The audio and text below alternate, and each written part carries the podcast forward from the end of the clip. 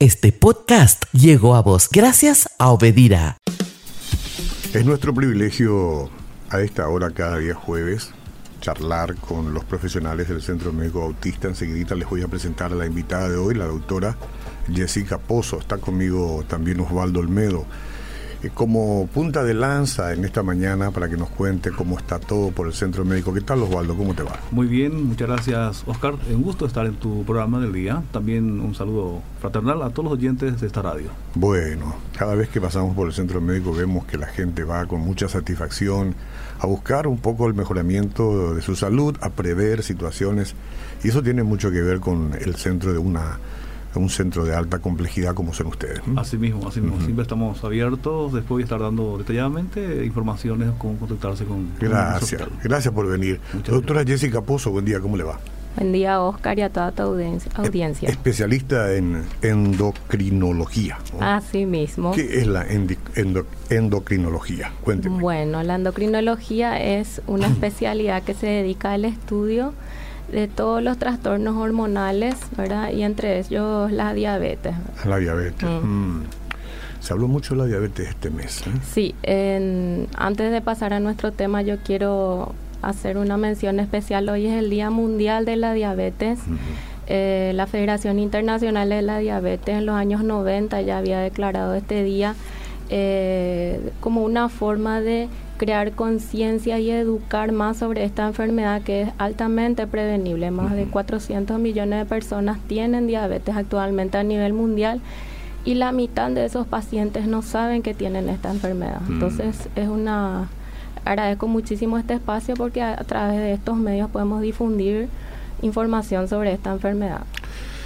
Se podría decir que de, de unas 10 personas, 100 personas que tienen diabetes hoy, a lo mejor unas 80, unas 70% no tenían que haber tenido. No, yo estoy diciendo un número muy, muy de mi parte nomás, ¿verdad? Hay otra, otras personas que parece que la predisposición no les favorece o, les, les, lleva a contraer diabetes. Y hay otras tantas que parece ser que si se cuidaran no hubieran llegado a eso. O no sé cómo manejan el porcentaje. Sí, realmente hay diferentes tipos de diabetes. La que tiene alta prevalencia eh, de, por lejos es la diabetes tipo 2, en donde hoy vamos a hablar más detenidamente.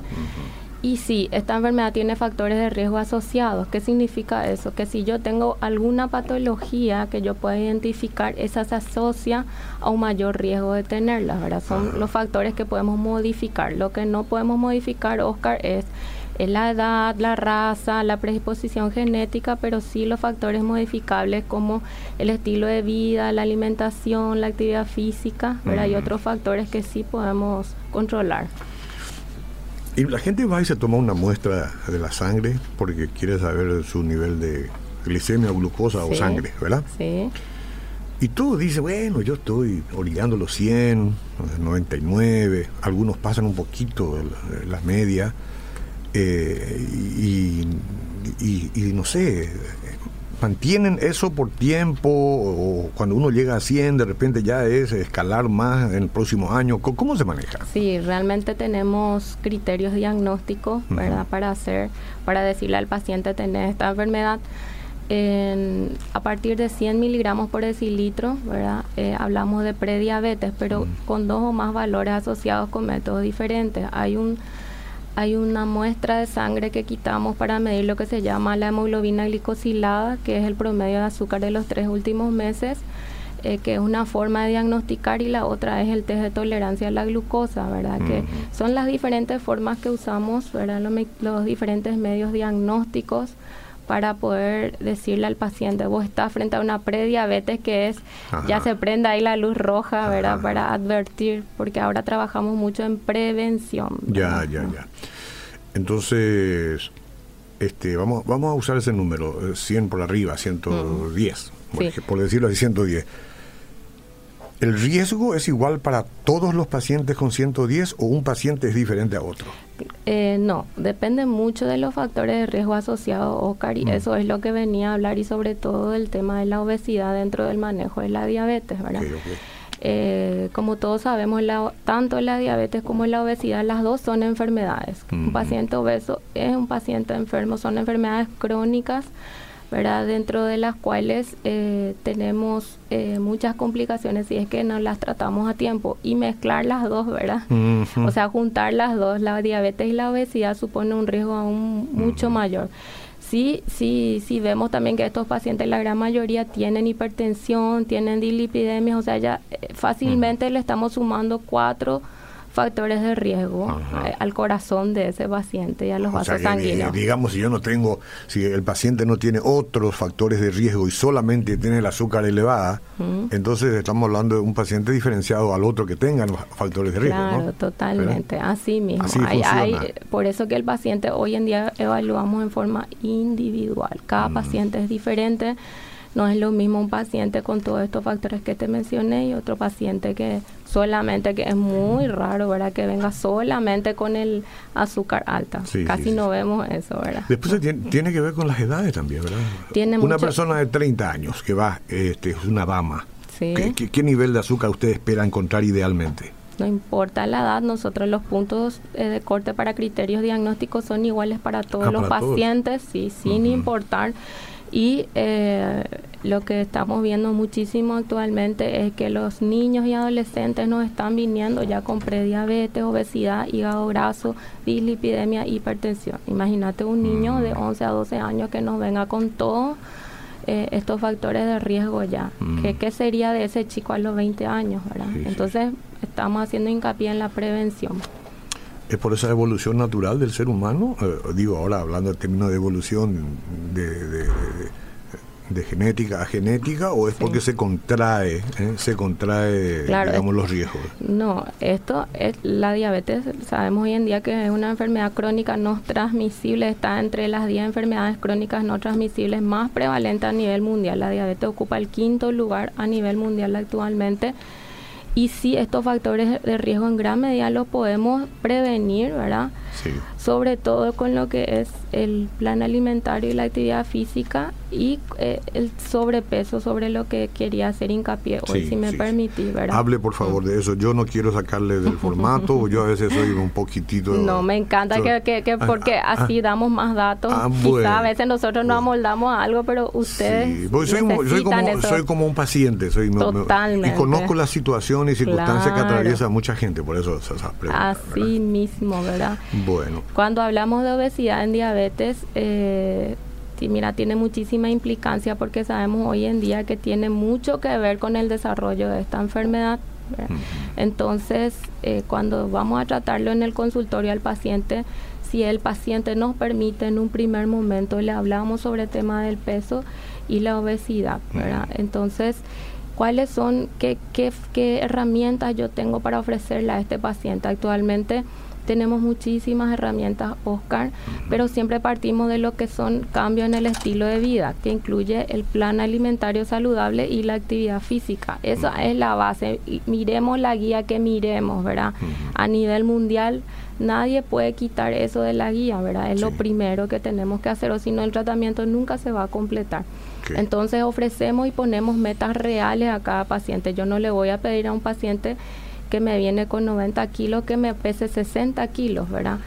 Ahí tenemos en cuenta metas reales y sabemos hoy en día por estudios multicéntricos que si un paciente me llega a perder tan solo 3 a 5% de su peso corporal y eso lo mantenemos a largo plazo, disminuye muchísimo el, el, tema del nivel de azúcar en sangre, la hemoglobina glicosilada y el, los triglicéridos. Y si le desafiamos al paciente a que nos baje un poquito más de peso, Vemos también que disminuyen eh, el, riesgo cardiovascular de ese paciente e incluso vemos en el consultorio que el paciente va dejando las drogas antidiabéticas, las drogas para la presión y algunas personas, vos sabes, que quedan sin ninguna medicación. Ah, Logramos mantenerlo solamente con los cambios de estilo de vida. Después de que ese paciente nos vino, y le tuvimos que iniciar insulina en la primera consulta.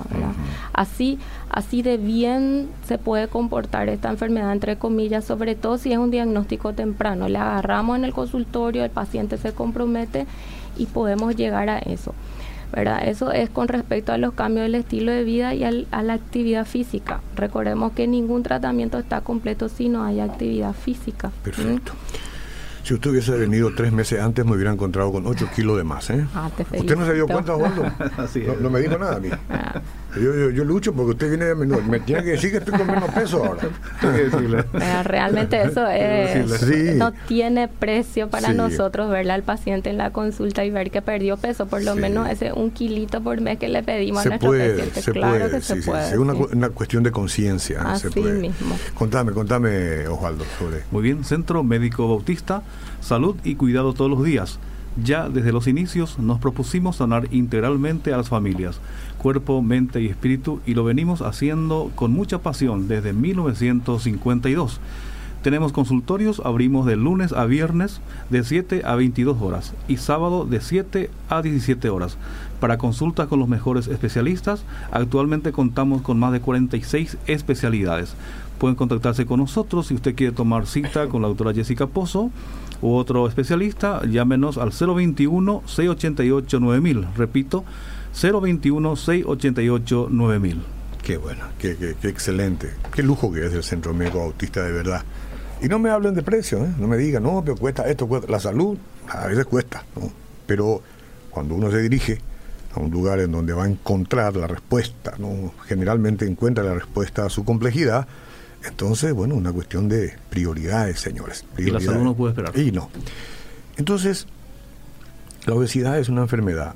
¿La diabetes es una enfermedad o una condición? Es una enfermedad, ambas, son, ambas son enfermedades, Ajá. ¿verdad? Que, que donde la obesidad predispone mucho a, desarrollar la diabetes, como te estaba diciendo. ¿Y qué otras armas más le podemos ofrecer al paciente?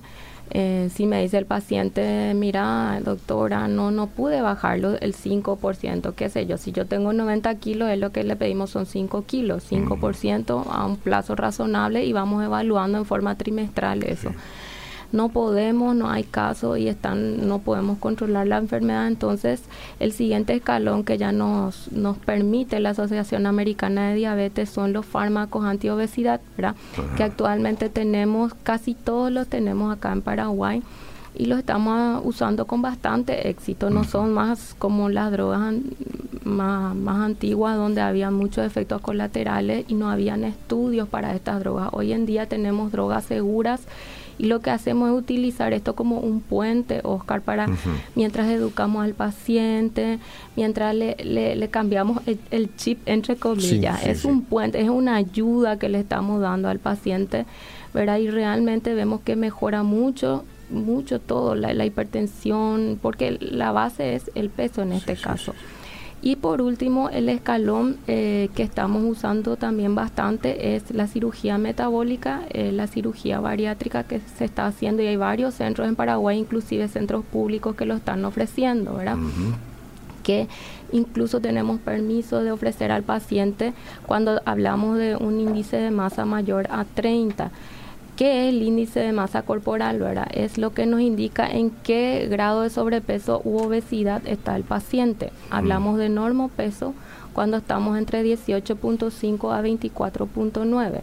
A partir de 25 de índice de masa corporal hasta 30 es sobrepeso. Mm. Y a partir de 30 para arriba es obesidad. Obesidad grado 1, a partir de 35 obesidad grado 2 y a partir de 40 de índice de masa corporal estamos frente a una obesidad mórbida u obesidad grado 3, ¿verdad? Entonces, a partir de obesidad grado 1, cuando el paciente es diabético y no logramos controlar los factores de riesgo, entonces se le puede ofrecer al paciente y es un arma que ya está aprobada para ser utilizada teniendo en cuenta que esto hay que hacerlo en un centro de alta complejidad y con un equipo multidisciplinario que, que incluya el endocrinólogo, un clínico, el cirujano bariátrico, un psicólogo y un psiquiatra, porque se trabaja mucho en la parte mental también con el paciente. ¿sí? Sí. ¿Existen algunas condiciones de obesidad que no se puede bajar con, con dietas? Excelente pregunta. Cuando nosotros eh, le estudiamos al paciente obeso, siempre descartamos causas secundarias de obesidad, enfermedades orgánicas que puede estar- eh, puedan estar actuando y que vemos, a la pucha, no, este paciente tiene algo más, no, no estamos logrando.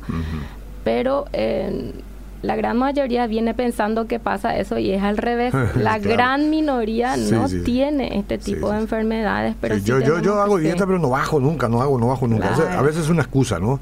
Y hay, que justificar. hay que justificar, ¿verdad? Pero sí hay que saber que sí hay enfermedades, ¿verdad? Está el hipotiroidismo no tratado, ¿verdad?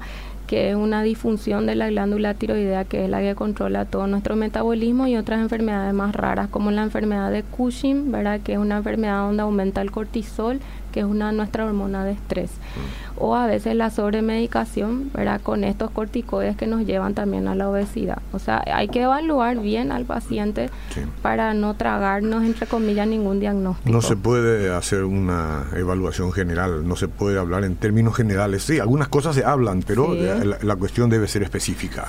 Siempre hacemos con el paciente educación, consulta a consulta, ¿verdad? Y vamos acumulando esto, estos conocimientos con cada paciente hasta ahora sabemos, por lo menos donde yo accedí, de que la diabetes propiamente no se puede curar como tal, ¿no? Así Entonces, disculpen esta pregunta, ¿eh? pero esta pregunta no es, es antipática. ¿Qué es lo que cura usted? Bueno. Ah, eh, ¿En qué momento cura algo? Ahí hay varias cositas que se pueden tocar, ya es más amplio ahí el repertorio que tenemos, ¿cierto? Es una enfermedad que no podemos curar, pero sí lo que estamos viendo es remisión de la diabetes con la cirugía metabólica, ¿verdad? Hablamos de remisión de la diabetes en cirugía bariátrica o metabólica cuando el paciente mantiene valores de glucemia menor a 100 y una glicada menor a 6% por el término de un año o más o remisión parcial cuando estos valores son un poquito más elevados, ¿verdad? Por eso que la cirugía metabólica es fantástica cuando está bien aplicada, cuando el paciente es elegido correctamente. Oscar, imagínate que tenemos pacientes con muchísima insulina, más de 20 fármacos en total que están... Y quitarle todas estas pastillas luego de unos meses cuando le sometemos a una cirugía metabólica no tiene precio ni para el paciente ni, ni para el equipo, la satisfacción es inmensa. Igual eso lo vemos con menos frecuencia, pero, pero vemos también en pacientes que se comprometen y dicen, mira, yo quiero mejorar, yo no quiero estar atado a esto y quitamos prácticamente toda la medicación, cierto, son los menos, pero existe esa chance. Lastimosamente es una enfermedad tan pero tan compleja que no se trata solamente del azúcar que hasta hoy día no podemos curarla mm. porque es una combinación de que nuestro propio páncreas ya no produce más insulina mm. y en la diabetes tipo 2 hablamos mucho de la insulinoresistencia lo poco que produce todavía el paciente no puede penetrar a nuestros tejidos por la grasa por la obesidad entonces la prediabetes por ejemplo que hablábamos eh, ¿Ya es un problema de que el, páncreas no está produciendo suficiente insulina o es una exageración en las cosas que estamos comiendo? Eh, mira, me encanta tu pregunta. Cuando nosotros hacemos diagnóstico de diabetes, se sabe actualmente que ya pasaron años, años, a veces 7, 10 años de que empezaron las alteraciones metabólicas. En la prediabetes o en las etapas previas de diabetes, lo que ocurre es mucha insulinoresistencia, se llama. Generalmente es un paciente obeso, sedentario, con mala alimentación que nuestro cuerpo como es la máquina perfecta realmente ¿qué hace? Reacciona ante la hiperglucemia, la elevación del azúcar y produce más insulina, ¿verdad? Mm. Entonces hay mucha resistencia. Nuestro cuerpo se defiende y controla los niveles de azúcar, incluso a veces el paciente tiene todavía el, azúcar entre comillas en rango en sangre, pero nosotros por los estigmas del paciente ya nos damos cuenta que ya está con mucha resistencia. Entonces al quitar ese factor del sobrepeso y la obesidad en etapas tempranas, es como que le damos un respiro a nuestro páncreas, ¿verdad? Y mm. podemos retrasar muchísimo, ¿verdad? A ver, a ver entonces, para pasarlo en blanco, en, limpio. La diabetes por ahora no tiene cura. La prediabetes eh, se la trabaja para mantenerlo en prediabetes o puede ser reversible? Podemos salir. Hay estudios que nos dicen que sí, otros estudios que no, pero lo cierto y lo concreto es que nosotros le podemos quitar de ese rango de, de prediabetes y mantenerlo normoglucémico muchísimos años al paciente, incluso sin medicación, si el paciente controla estos factores de riesgo modificables, el plan alimentario, la actividad física sobre todo, y el sobrepeso. Pero nunca dejará de ser prediabético. Puede que sí. Eh, eh, eh, es, muy, fina. Es muy fina, es muy fino. Lo que pasa es que, que, si el paciente hace un tiempo esto y el mm. paciente después generalmente le decimos estás curado y no viene mal la consulta, no viene después de unos años con una super diabetes, ¿verdad? Porque el paciente dice yo ya estoy curado, se va a la casa, ya no hace y esto es de por vida. Esto es algo que todos los habitantes de la Tierra tienen que hacer, cuidarse en la alimentación y es la base de todo. Todos tendríamos que vivir como si fuéramos a tener diabetes. Tenemos, sí, claro, totalmente. la obesidad también predispone a, a cánceres, a más de 10 tipos de cánceres predispone la obesidad y a la hipertensión y a la dilipidemia y a la enfermedad aterosclerótica. O sea que podemos hablar una semana de aquel, a lo que predispone la obesidad y no vamos a terminar. Es verdad, ah, solo para leer algunos. Mi resultado de análisis de sangre me salió azúcar e hígado, al, e hígado alto. Graso, seguramente. Graso, ¿sí? Y hace dos años me operé de un bocio nodular y quitaron el lado izquierdo de la tiroides. Desde ese entonces tengo hinchazón en las piernas, tobillos y manos, hormigueo y adormecimiento. Y puede ser todo esto que ahora tenga el azúcar o el hígado alto, así se refiere. Sí, realmente, bueno, ahí tenemos que separar un poco. Ella tuvo una cirugía de tiroides, ¿verdad? Y lo que tiene que hacer la paciente en este caso es acudir a la consulta, hay que chequearle la tiroides y ver cómo está funcionando esa tiroides y los niveles de calcio que también se relacionan un poco con la cirugía que ella tuvo. Aparte de eso, si eso no está controlado, va a predisponer, claro, eh, a, más colesterol en sangre, a, que suba el azúcar y todo esto predispone también al hígado graso, que es un apartado. Eh, eh, totalmente que podemos hablar un, día entero de hígado graso, ¿verdad? entra dentro de lo que es el síndrome metabólico, le llamamos, ¿verdad? El síndrome metabólico incluye la prediabetes, la hipertensión, el hígado graso y el sobrepeso. Lo agrupamos en esto para tratar enérgicamente esto y evitar a progresar. Totalmente. ¿Es uh, una solución la cirugía bariátrica para mejorar el estilo de vida? Pregunta. Para mejorar el estilo de vida, no. Nosotros nunca le recomendamos al paciente que se opere y tiene que hacer actividad física el paciente y se tiene que cuidar en la alimentación. Lo que hace es que nos ayuda muchísimo en, en, el tema cuando el paciente tiene una obesidad mórbida y ya no ni siquiera puede movilizarse entonces esa pérdida de peso tan brusca que le generamos nos ayuda muchísimo a que el paciente mejore desde su movilidad eh, todos sus valores en sangre alterados entonces es lo mismo que había dicho con los fármacos es como un puente pero no es la solución mágica, ¿verdad? Asimismo nos mencioné como un ayudante eh, dentro de lo que es el tratamiento integral del paciente, justamente. Y la, la, obesidad no es siempre sinónimo de diabetes, ¿verdad? ¿O sí? No, no, es no siempre. Así mismo es, no es siempre. Eh, doctora, la diabetes en el embarazo, ¿cómo se da? ¿Es por las hormonas en el embarazo? Pregunta. Sí, es una muy buena pregunta. La diabetes gestacional, hablamos de dos tipos de diabetes eh, para poder ubicarnos un poquito, la diabetes pregestacional y la diabetes gestacional. La diabetes gestacional es la diabetes que se manifiesta por primera vez en el embarazo luego de las 20 semanas y hay muchos factores de riesgo que podemos modificar lo mismo otra vez que como hablamos al, al comienzo. Entonces, si una mujer tiene un deseo de gestación, tiene que consultar mira, e-, es tan importante porque mm. ahí le evaluamos y le vemos qué factores de riesgo tiene. Tiene luego ya la mamá, la abuela con diabetes, ella está en sobrepeso, alguna vez pasó de 100 el azúcar o tiene colesterol y triglicéridos altos, algunas enfermedades como el síndrome ovario poliquístico. Entonces, mira fulanita, vos tenés esto, esto, esto, tenemos que hacer bajar de peso, corregir todo esto y después ahí, como le digo a mi paciente, entre comillas, te damos permiso para que te embaraces, para que tengas un embarazo tranquilo. Si nosotros trabajamos los factores de riesgo, Oscar, la paciente va a disfrutar de su embarazo y probablemente no haga mm, diabetes gestacional, ¿verdad?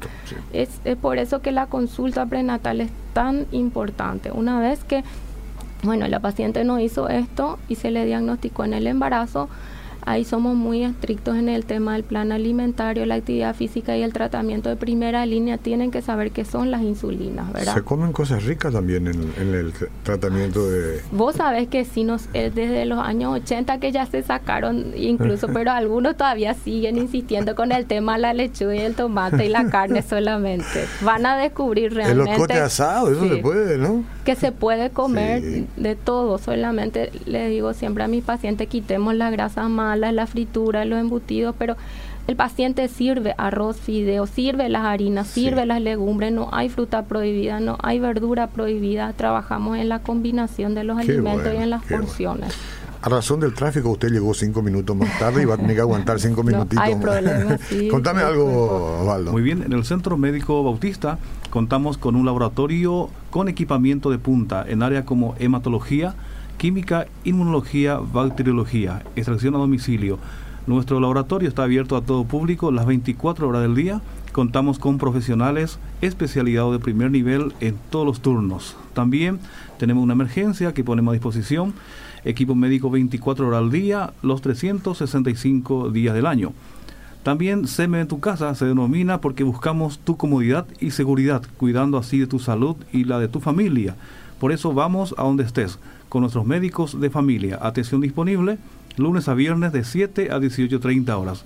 Pueden solicitar asistencia al 0991 71 96 20. 71 96 20. También pueden ingresar a la página web de nuestra institución www.cmb.org.py. También en Facebook hay publicaciones, novedades que pueden visitar y también dar me gusta que nos ayudará a mejorar siempre nuestro servicio. Centro Médico Autista, un paso adelante en servicio de salud. A veces es bueno volver al pasado, a los años 1900 más o menos. Es lo que pasa con el Centro Médico Autista en el sentido de enviar a sus médicos de familia a casa, ¿no? Es increíble, hasta ese servicio. Felicidades. ¿eh? Y, de repente alguien no pueda, porque ya le, se obstaculiza, pues no puede ser tan ágil. Entonces, un médico de familia en la casa. Llegamos inmediatamente. Los médicos de familia antes iban, antes iban a las casas. Así es. Pero ahora tenemos un centro tan alto, de tanta complejidad, que queremos ir luego ahí. Casi, casi es como ir a un hotel. Gracias. Bueno, eh, entonces, eh, tipos de diabetes son varios, ¿verdad? Sí. Eh, y, y, y, cuántas, cuántos tipos de prediabetes hay? Prediabetes hay unos, una, una sola que predispone a la diabetes tipo 2. Para, ah. para ubicarnos un poco, está la diabetes tipo 1, que es la diabetes que se manifiesta generalmente en la niñez, que es la, cuando totalmente ya no producimos más insulina, son las causas autoinmunes las que la producen a esta enfermedad. Entonces el paciente sí necesita tratamiento con insulina desde el primer momento. Es así bien categórico y son los chicos, van a ver los pacientes que utilizan bombas con de insulina que requieren de por vida este tipo de tratamiento. No pueden vivir sin insulina. Luego viene la diabetes tipo 2 en donde nos centramos hoy y que como vemos es bastante heterogéneo, ¿verdad? Todos los factores de riesgo que podemos prevenir es mucho más diferente al paciente que tiene una diabetes tipo 1.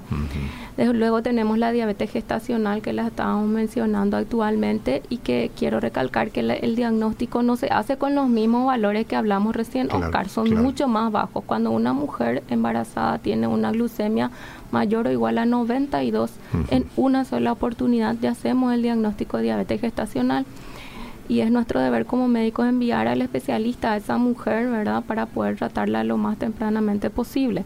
Y también hacer hincapié en que todas las mujeres embarazadas, tengan o no tengan diabetes gestacional, tienen que hacerse el test de tolerancia a la glucosa entre la semana 24 a 28 de gestación. Escuchen todas las mujeres esto, por favor, pídanle a sus médicos que se hagan el test de tolerancia, ¿verdad? Y luego en un cuarto grupo tenemos lo que se llaman los otros tipos de diabetes, que son un poquito más raros cuando hay alteraciones genéticas o el paciente había hecho alguna pancreatitis o alguna enfermedad eh, que predispuso a esto, a, que él padezca de, diabetes, ¿verdad? Ya son causas un poquito más raras. son cuatro grandes grupos de diabetes, de tipos de diabetes. Sí, puede puede ser que ¿Qué porcentaje del, del, Paraguay? del Paraguay tiene diabetes? Bueno, nosotros tenemos una encuesta nacional del Ministerio de Salud Pública del año 2011 o 12, que donde el 9.7% de la población, sí, es más o menos va más o menos con nuestro nivel aquí en Latinoamérica. Más o menos un 10% de la población tiene diabetes. Esos, esos son los diagnosticados, ¿verdad? Pues muchos no lo después saben. que muchísimos no saben, No lo saben, no lo Justamente. Una última pregunta, usted me responde y después le vamos a tener que lamentablemente despedir. A mí me diagnosticaron diabetes tipo 2, dice. Me dijeron que voy a empezar a usar liraglutida. Sí. Quiero saber si eso es lo mismo que insulina. No, no, es insulina. Hay, mira, en 10 en estos últimos 10 años avanzamos no sé, abismalmente en el tratamiento de la diabetes. Tenemos muchísimos fármacos nuevos que ofrecer y el, el liraglutide es un medicamento nuevo. Si el paciente tiene la posibilidad de acceder a este fármaco, es fantástico porque no solamente nos ayuda, se aplica como la insulina, Oscar, por eso el paciente piensa que es insulina, pero no es insulina y tiene muchísimos, muchísimas bondades este fármaco, ¿verdad? Nos ayuda un poquito con el peso del paciente, le da más saciedad, mejora el hígado graso, esa ansiedad por comer, ¿verdad? Él eh, tiene un efecto positivo a nivel cardiovascular, o sea que si él puede acceder a, la, esta droga que le indicaron, fantástico. Pero, pero eso es porque todavía no necesita insulina o es porque la reemplaza? Vos sabés que eh, podemos, no, nunca va a haber, todavía no hay un fármaco que reemplace 100% a la insulina, pero sí vos sabés que, que nos ayuda mucho en estos pacientes a veces que están con dosis altísimas de insulina.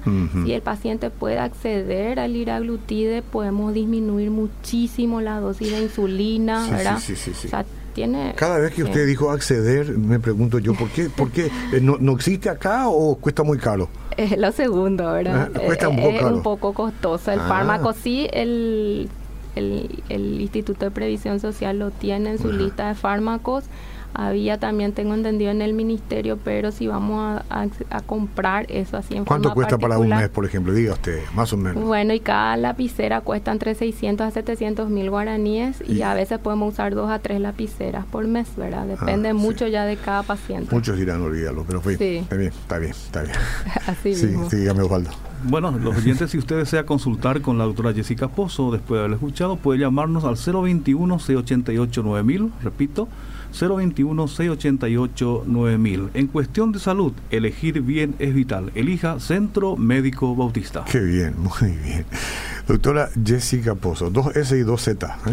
Mm, su nombre 2S y en su apellido 2Z. Así mismo. ¿Quién eh, no querrá consultar después de tener tanta información, verdad? Este, uno no tiene que ir con desespero a la consulta, sino tiene que ir eh, con el sentido de prevención. Y para eso están ellos, ¿verdad? Con mucho gusto, para darles una mano porque conocen mucho. ¿no? Yo diría que usted es profesora de la facultad también. No, ahora mismo no. tendría, tendría, que ser, tendría que ser. Sabe mucho. Gracias, doctora Jessica, por acompañarnos. Sí, dar un, chivo, entre comillas. hoy, como, hoy, como recordamos el Día Mundial de la Diabetes, se están haciendo controles gratuitos, mm. chequeos incluso de pie diabético en muchos centros públicos, en el, en el Instituto de Previsión Social, eh, y todas, todo, el de Luque, el de Ingavi, también se está haciendo el, el chequeo ahora mismo en el hospital de clínica, el de consultas nutricionales, medición de la glucosa, de evaluación del pie diabético, o sea que en muchísimos centros públicos hoy si pueden ir van a tener el chequeo gratuito, ¿verdad? Pero si no están en ayuno, doctora, lo mismo. No importa porque se le hace el chequeo eh, integral al paciente en la entrada mismo de los hospitales grandes. Ah, bueno, pues, mm. voy a pasar por ahí un poco. ¿eh? Gracias, Gracias, doctora. Por le esperamos pronto, le esperamos pronto. Sí, seguimos. Este podcast llegó a vos gracias a Obedira